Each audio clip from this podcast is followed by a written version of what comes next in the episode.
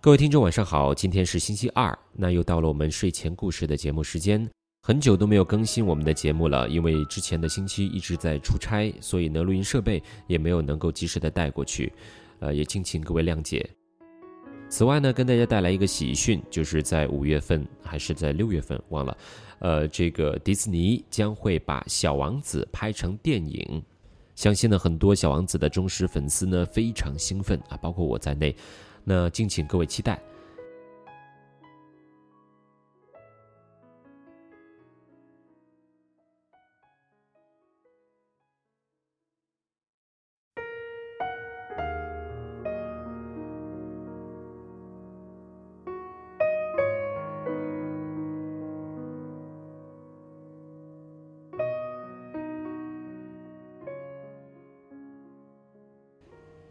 书接上一回呢，呃，小王子来到了第五个星球。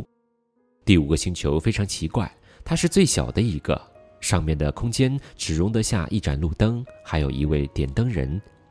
小王子一点儿也想不通，在一个既没有人居住又没有房子的星球上，要一盏路灯和一个点灯人干什么呢？尽管如此，他还是自言自语道：“很有可能此人脑子有问题。”不过他倒不像国王、自大狂、商人和酒鬼那样可笑，因为他的工作起码还有些意义。每次点燃路灯时，就好像他又唤醒了一颗星或一朵花；熄灭路灯时，他又将花或星星送进梦乡。这是个美妙的差事，由于它美妙，所以也就真正有用了。到达这个星球时，他客气地向点灯人打招呼：“早上好，刚才您为什么把灯熄灭呢？”“这是命令。”点灯人回答。“早上好。”“什么命令？”“命令就是我要将灯熄灭。”“晚上好。”于是他又将灯点燃。“但是刚才你怎么又把它点燃呢？”这都是命令，点灯人答道：“我不明白。”小王子说：“没什么需要明白的。”点灯人说：“命令就是命令。”早上好。接着他又将灯熄灭，随后他用一块布饰有红方格的手绢擦着额头。我从事的是一种可怕的职业。过去还好，我早上将灯熄灭，晚上又将它点燃。白天剩下的时间我可以休息，晚上剩下的时间则用来睡觉。从那以后，命令改了吗？命令倒一直没有改。点灯人说：“惨就惨在这里，这个星球转的一年比一年快，而命令却始终没有改。”随后呢？小王子问。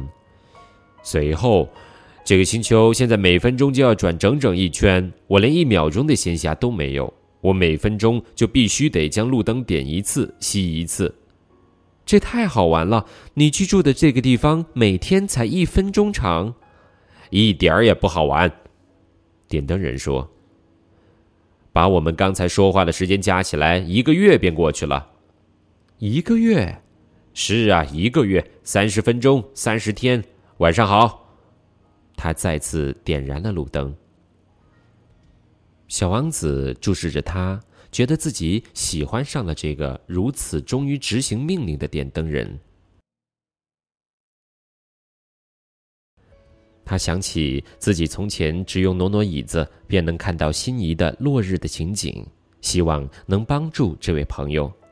您知道，他说：“我可以教您一个办法，让您想什么时候休息就什么时候休息。”我一直想休息。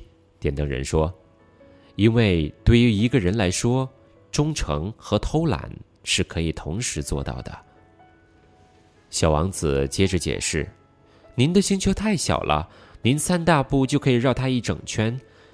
您只要慢慢的走，就可以一直处在阳光的照耀下。想休息了，您就走动。您想要白天有多长，它就有多长。这一招对我没太大用处。”点灯人说：“我这辈子喜欢做的一件事就是睡觉。”那您不走运了，小王子说：“我是不走运。”点灯人说：“早上好。”他熄灭了路灯。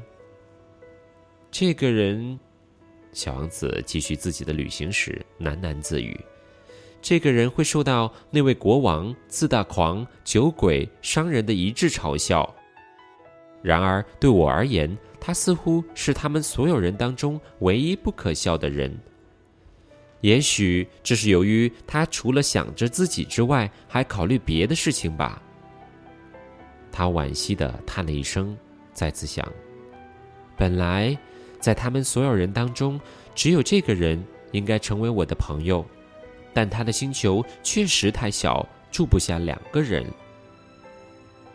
还有一点，小王子不敢承认：之所以他为离开这个星球而遗憾，是因为那里每天都有幸看到一千四百四十次落日。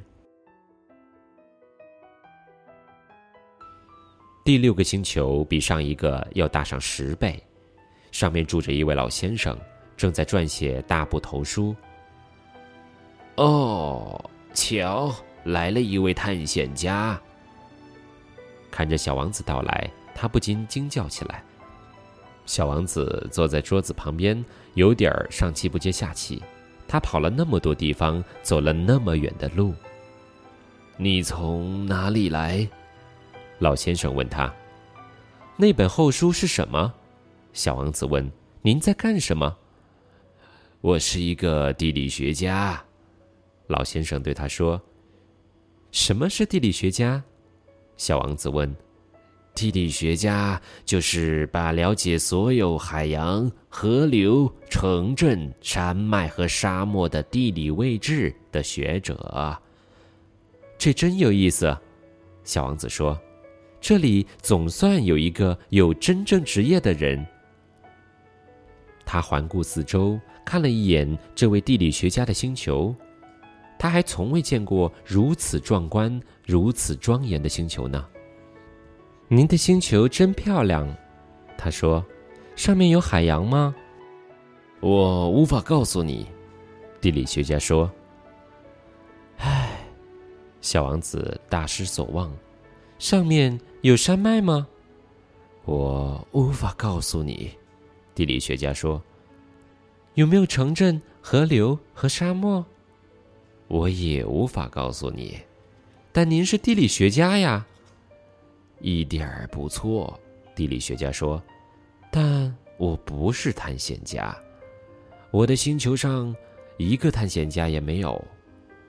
出去数城镇、河流、山脉、海洋和沙漠，那不是地理学家的事儿。”地理学家太重要了，不能四处乱跑。他不能离开自己的书桌，但是可以在书房接见探险家。他向探险家提问，将探险家回忆的外出经历记下来。如果对某位探险家回忆的内容感兴趣，地理学家就可以下令对该探险家的道德品质进行调查。这是为什么呢？这是因为，如果某位探险家说谎，他会给地理学家的著作带来灾难性的后果。好酒的探险家也会带来同样后果。这又是为什么呢？小王子问。因为醉酒者看什么都是成双的，所以本来某个地方只有一座山，地理学家却会继承两座。我认识一个人，小王子说：“他要是当探险家，肯定不合格。这有可能，所以如果调查结果证明探险家的道德品质不错，我就命令对他的发现成果进行审查。派人去实地看？不是，那太复杂了，而是要求探险家拿出证据来。”比如说，如果接受调查的发现成果涉及一座高山，那就要求探险家从那里带回来几块大石头。地理学家突然莫名其妙的激动起来。对了，你你你不是大老远来的吗？你就是一位探险家，你可以向我描绘一下你的星球。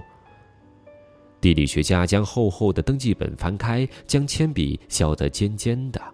他总是要先用铅笔记下各位探险家的描述，一直等到探险家拿出证据后，才用墨水将证据记下来。行吗？哦，我住的地方呀，小王子说，那里没有什么意思，那里太小了。我有三座火山，其中两座是活火山，另一座是死火山。不过谁也不知道它是否会复活。谁也不知道，地理学家说。我还有一朵花，我们不记录花卉。地理学家说。为什么呢？那朵花可是我所在的星球最美丽的东西。我们不记录它们，地理学家说，因为它们稍纵即逝。稍纵即逝是什么意思？地理学书籍是所有书籍中最关心大事儿的图书。地理学家说，它们永不过时。高山几乎从来不换地方。大海几乎从不干涸，我们只写永恒的现象。但是死火山有可能再次苏醒。小王子打断他的话：“稍纵即逝是什么意思？”无论火山是死是活，对我们来说都是同一回事儿。地理学家说：“我们关心的是高山，它不会变化。”但是。稍纵即逝是什么意思呢？小王子穷追不舍，他这辈子一旦提出某个问题，就绝对不会放过。